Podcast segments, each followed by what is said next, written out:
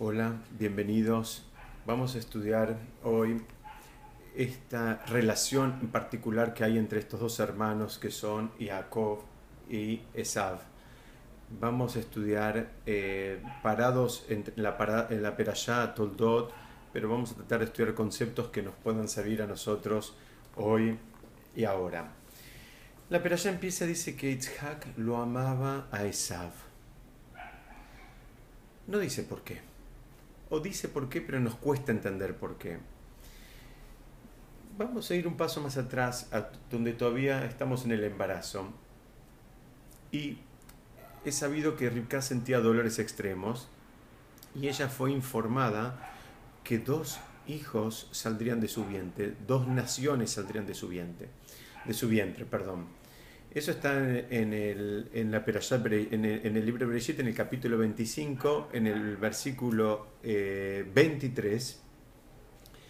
Eh, eh, a ella le informa, eh, la, Torá dice en el nombre de Hashem directamente, y le dijo Hashem a ella, dos naciones hay en tu vientre, dos gobiernos de tus entrañas se separarán, de un gobierno al otro el poder pasará y el mayor servirá al menor. Es decir, esta información Hashem se la revela a ella, a, la madre, a Rivka. Pero en ningún momento dice la Torah que esa información le llegó a Itzhak. En ningún momento dice, ni siquiera dice la Torah que, eh, no dice, ni que Hashem se lo comentó a Itzhak, ni que, ni que Rivka se lo, ni la esposa se lo comentó al marido. Es decir, acá tenemos un primer concepto que es que hay dos personas muy ligadas a esta historia, pero cada uno tiene una información distinta mejor dicho, uno tiene la información completa y el otro no. Entonces, vemos acá que cuando nace, nacen los bebés, estoy parado en el, en el capítulo 25 del libro Breishit, en el versículo 26, dice, eh, el primero salió rubicundo, eh, todo en él como un manto peludo, así que llamaron su nombre Esav Acá habla en plural. Evidentemente a este le dieron el nombre los dos padres. A Isab eh, se pusieron de acuerdo, hablaron, le dieron el nombre entre los dos padres, entre Rivka y, Yaakov. En cambio, eh, en el versículo siguiente dice, después de, eso salió su hermano con su mano haciéndole el talón a Esab, así que llamó su nombre Jacob. Ahora cambia la Torah y cambia, pasa de, de, plural a singular y ahora dice que lo llamó eh, es, eh, Jacob. No dice quién lo llamó. Hay distintas interpretaciones. Hay una interpretación que dice que Hashem mismo le dio, le, dijo a Itzhak qué nombre le tenía que poner. Y hay otro eh, comentario que dice que ese nombre se lo puso en realidad el padre solo, la madre no participó. Y esos lo sostienen diciendo que la madre tenía información que el padre no tenía y la madre no quiso ponerle un nombre a su hijo que estaba en relación a su hermano eh, por un lado, y por otro lado sabía que ese nombre iba a ser cambiado en algún momento. Entonces la madre no participó de este nombramiento del chico, como diciendo, este es un nombre temporario y sé que va a terminar cambiándose, yo no, no quiero participar de eso. Entonces, eh, pese a eso, pese a todo esto, vemos que Itzhak lo ama a Esav por los animales que le traía, por los manjares que le preparaba.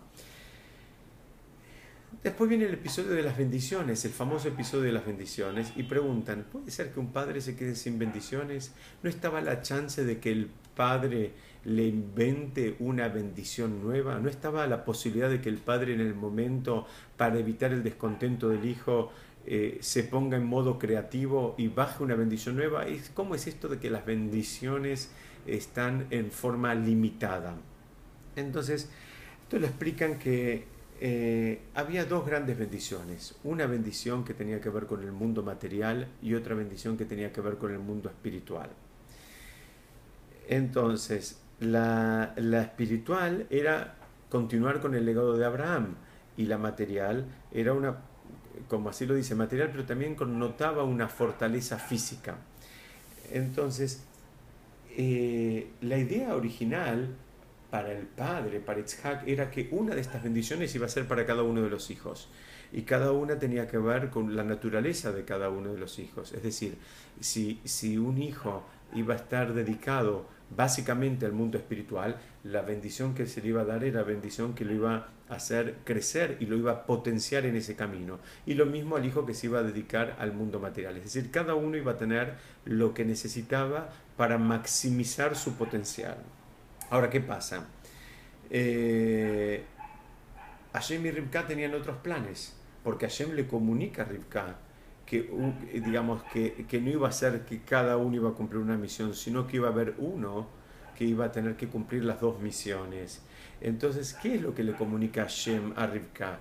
Hashem lo que le termina diciéndole es que no pienses que lo material y lo espiritual están desasociados. No piensen que son dos cosas distintas, dos, dos dominios separados, sino que hay una interacción profunda entre el mundo material y el mundo espiritual. Este es el primer gran concepto que creo que nos podemos eh, llevar del, encuentro del día de hoy. Acá hay, un, hay, hay, dos mundos donde habitualmente estamos muy acostumbrados a partir de la visión occidental en la cual vivimos inmersos, en que son como dos esferas totalmente distintas y que no tienen intersección entre sí. Estamos acostumbrados a pensar que lo espiritual queda circunscripto al ámbito de una sinagoga, de un templo, de una comunidad, etcétera, etcétera, y que el mundo material es un mundo absolutamente separado y donde no se toca con el mundo espiritual. Y vamos a ver que desde, desde la perashá de Toldot, Hashem le comunica a Rivka y esto es básicamente lo que le costó en su momento a Itzhak entender, le comunica a, a Rivka que estos dos mundos sí están comunicados y sí que están, eh, eh, eh, digamos, en interacción y que debemos entender esa dinámica y actuar sobre ella. Entonces, fíjense que cuando sigue la, la, la, Perashá, Itzhak, cuando le está dando la bendición a Jacob, él tiene la sensación de estar frente a Esab y Itzhak no percibe eh, que Jacob entró, digamos, entre comillas, disfrazado de, de Esab. Itzhak se había puesto unas vestimentas que usaba siempre Esab que eran unas vestimentas que dice que él, las obtuvo de Nimrod, que a su vez venían de Adam Arishon, eran las vestimentas que Hashem le había hecho eh, a, a Adam Arishon mismo. Ahora, ¿qué pasa? Cuando él, cuando Itzhak está frente a los hijos, porque en definitiva entraron los dos hijos, en, una secuencia inversa a la que él pensó que estaban entrando, pero entraron los dos hijos. Cuando Itzhak frente, está frente a los hijos, ¿qué le pasa? Dice, cuando está frente a Jacob, él siente el aroma del Ganeden. Y cuando está frente a Esab, ahora estamos hablando de los verdaderos, a Jacob verdadero y a Esab verdadero, él siente el, siente el aroma del eh, Es muy interesante este concepto y, poder ver de dónde viene ese aroma, de dónde, de dónde sale ese aroma, cómo se construye el aroma del Ganeden, cómo se puede aumentar el, perfume del, del Ganeden. Eh, explican, este es un concepto muy interesante, explican que en realidad cada persona a través de su trabajo de Torah Mitzvot va construyendo y va eh, embotellando, si me permiten la, la, licencia literaria, va embotellando sus propios frascos de perfume de su propio Ganeden para después de 120 años. Es decir, cada, cada persona, ese no es un perfume que está y se queda, sino que cada persona va generando ese perfume y a través de su trabajo de Torah Mitzvot. Ahora entendemos cómo es que funciona este perfume. No es un perfume físico, no es un perfume eh, que se percibe con los sentidos, o no necesariamente se percibe con los sentidos. Eso es un perfume espiritual, a partir de lo que cada uno va construyendo. Cada uno tiene la posibilidad de ir generando su propio perfume, el propio aroma que él va a sentir en el Gan ¿Cómo lo hace eso? Lo hace a través del trabajo de Torah Mitzvot. Cuando entra Yaakov, por más que tenía la ropa de Sab, Itzhak percibe ese perfume. ¿Por qué? Porque Jacob era una persona que había trabajado sus cualidades y se había dedicado a estudiar Torah. No solo eso, sino dice el Midrash que inmediatamente antes de entrar a buscar esa bendición, Jacob tuvo un espacio que lo aprovechó como para meditar y como para estudiar Torah. Por eso es cuando él entra, entra e inmediatamente Itzhak percibe eh, el perfume del, del, del, del Gan del paraíso. Eh, a diferencia de cuando entra Esav, Itzhak percibe el perfume del, del Gainam. la diferencia no está en las vestimentas, la, la, diferencia está en el trabajo que la persona hizo espiritualmente y eso es algo que aquel que tiene a su vez también un trabajo espiritual desarrollado lo percibe. Entre pares perciben ese trabajo. Lamentablemente el que no tiene desarrollado estos sentidos, el que no está acostumbrado a ir y ver en esta dirección, no percibe nada. Lo único que ve es la vestimenta. En cambio, la persona que sí tiene ese, trabajo espiritual eh, eh, desarrollado, ve también el trabajo espiritual en el otro. Y eso es lo que percibió Jacob. Entonces, eh, eh, de Itzhak no sabemos mucho, la Torá no habla mucho de él. Al principio dice que es Isha Sadeh, es un hombre del campo. luego, después del, episodio de las ataduras de Itzhak, de la queda de Itzhak, no sabemos nada de él. La Torá no lo menciona en el entierro de Sará, tampoco lo menciona cuando, en un rol activo cuando se le está buscando novia a él. Es decir, es una persona que está apartada, está más conectada con el mundo espiritual que con el mundo material. Entonces, eh, eh, digamos, ¿qué, por, qué todo esto? Porque el, eh, Itzhak quería elevar el reino material y ponerlo al servicio de Hashem. Él lo que estaba buscando era rectificar el pecado de Adama Rishon. Él quería corregir la transgresión que había hecho el Adama Rishon. Entonces, ¿qué pasa acá? Cuando Jacob entra, al principio el padre piensa que su hijo lo había logrado. Él piensa que este hijo había logrado unificar el trabajo material con el trabajo espiritual. Y por eso estuvo contento.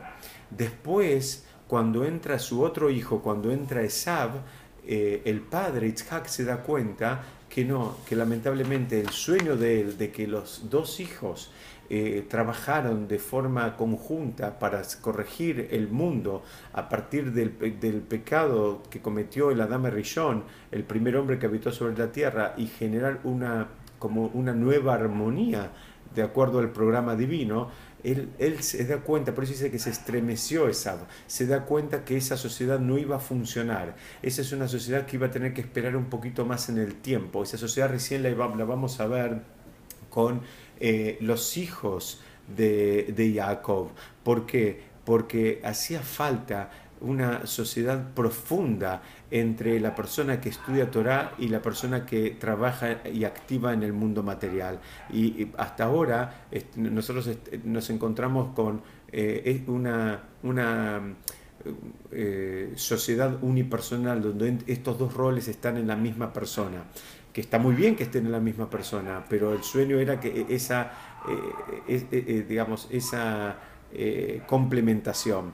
Entonces, Jacob ahora después de este episodio de la, de, la primogenitura y de las bendiciones, va a tener que salir de las tiendas. Jacob va a tener que salir y, digamos, va a tener que actuar en el mundo material. Ese es el verdadero desafío de la Torah. El, verdadero, la Torah no nos pide a nosotros que nos quedemos meditando arriba de una montaña, ni estudiando, digamos, este, 25 horas por día. El verdadero desafío de la Torah es cuando uno está interactuando en el mundo material. ¿Cómo reaccionás cuando el proveedor no te entrega, cuando el cliente no te paga en fecha? ¿Cuál es tu reacción? ¿Se rompe toda la relación o, digamos, o seguís manteniendo tu, cordura y tus, tus coordenadas espirituales? Entonces, ahora vemos que es Jacob que tiene que asumir el rol de Esab. Jacob tiene que sumar a su, a su misión la misión de su propio hermano. Y esto lo entendemos de dónde lo entendemos que cuando viene Esav y le quiere comprar, mejor dicho, se, se produce la compra en la primogenitura, la Torah en ningún momento habla de hambre, y todos eh, solemos estudiar esto como que se la compró por un plato de lentejas, pero la Torah en ningún momento dice que Esab tenía hambre, dice que estaba cansado. Eh, lo que aprenden de acá los jajamim es que en realidad Esab vino del campo y dijo, yo estoy harto, estoy cansado, no quiero este trabajo para mí.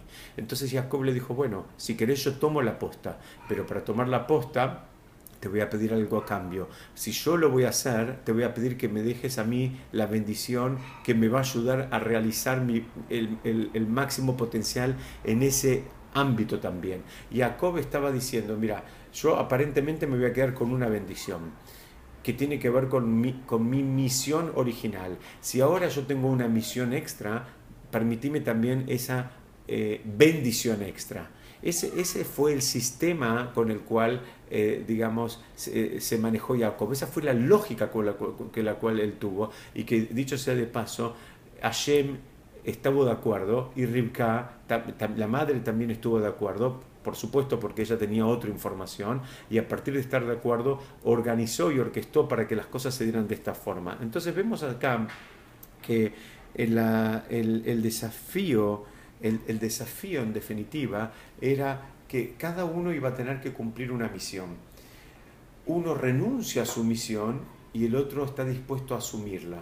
Y esto vemos que recién se termina de configurar en dos hermanos, que era el, verdadero sueño. Hasta ahora todas las parejas de hermanos que aparecen en la Torá no pudieron convivir en armonía. El ejemplo máximo de una pareja de hermanos, o sea, quiero decir, hasta ahora desde la creación del mundo, la Torá no relata de dos hermanos que, que hayan podido complementarse y convivir en armonía. Siempre hubo conflicto entre los hermanos. Los primeros dos hermanos que la Torá los menciona como eh, eh, que alcanzaron ese objetivo son Isahar y Zebulón, hijos de Jacob. Isahar se dedicaba al estudio de Torah y Zebulón se dedicaba a los negocios. O sea, uno hacía negocios y con el digamos, con, el producto de su esfuerzo material, eh, sostenía materialmente a su hermano que se dedicaba exclusivamente al estudio de la Torah. Entonces, ahí es el primer caso donde se dio una, em, digamos, complementación en armonía, sin, sin crisis, sin conflicto, sino dos hermanos que se están complementando. Que este era el sueño de Isaac, este era el sueño de Isaac, por eso él pensó que le iba a tener que dar una bendición a cada uno para que cada uno haga lo que tenía que hacer y se pudieran complementar, pero no fue así. Pero usted fíjense qué interesante, que cuando la Torá eh, le habla eh, de las bendiciones que, que da Jacob antes de morir a sus hijos, lo bendice primero a Zebulún, que es el que se encargaba de los negocios, y después a, a, a. ¿Por qué? Porque la persona que se encarga de los negocios, pero no se vuelve loco y pierde de vista el punto espiritual y sostiene a otro espiritual para que pueda desarrollar ese punto, e, ese, ese, campo espiritual, eso eh, a ojos de Jacob y a ojos de la Torah eh, tiene un nivel todavía más elevado que aquel que se dedica exclusivamente al mundo espiritual. O sea, la Torah priorizó de, de estos dos hermanos eh, ahora estoy hablando de Zebulun y Isashar, uno que se dedicó al estudio y uno que se dedicó a los negocios. En el momento de las bendiciones de Jacob, la Torah priorizó al, a aquel que podía activar en el mundo material, pero también valorando el mundo espiritual. Este es un concepto muy interesante y no pensemos en estos dos hermanos como dos hermanos que vivieron hace miles de años. Estos dos hermanos son dos hermanos que viven ahora, aquí y a la vuelta de la esquina. Son dos hermanos que pueden estar en conflicto o dos hermanos que se pueden complementar. Ese es el verdadero desafío y eso es lo que la Torah nos viene a enseñar a través de todo este episodio medio novelesco de, la primogenitura. La Torah no nos está hablando de, de, de engaño sino la Torah nos está hablando de misiones que cada uno tiene, misiones que uno renuncia a cumplirlas y misiones que otro las asume como propias y para eso necesita las herramientas necesarias para cumplir la misión. En definitiva, sabemos que a nadie Hashem le va a dar una misión sin las herramientas necesarias para cumplirla. Si una persona tiene una misión en esta vida para la cual necesita mil millones de dólares, no, no, no, piensen que Hashem lo va a dejar crudo con eh, una cuenta con 50 dólares. Si necesita mil millones de dólares para la misión a la cual vino esta vida, Hashem se los va a dar. Y si no los necesita, no se los va a dar. Es decir, los recursos que la persona tiene, tanto materiales como espirituales, tienen que ver con la misión que la persona tiene en este mundo. Entonces acá vemos que Jacob asume una misión extra y ahora necesitaba recursos extras. Estamos hablando de recursos espirituales extras. Y ahora sí entendimos que acá no hubo engaño, acá hubo renuncia de un hermano y el, eh, eh, la toma de la responsabilidad y de la misión por parte del otro. Y es obvio que si ahora uno tiene una misión más grande, va a tener que tener una bendición más completa y más grande que involucre tanto el mundo espiritual que ya le estaba garantizado como el mundo material que él acababa de asumir y así sí poder unir estos dos eh, conceptos que, como entendimos al principio del encuentro de hoy, no son dos conceptos eh, desasociados, sino que son dos conceptos que están íntimamente relacionados. Bueno, Besrat Hashem, la semana que viene seguimos estudiando. Muchas gracias.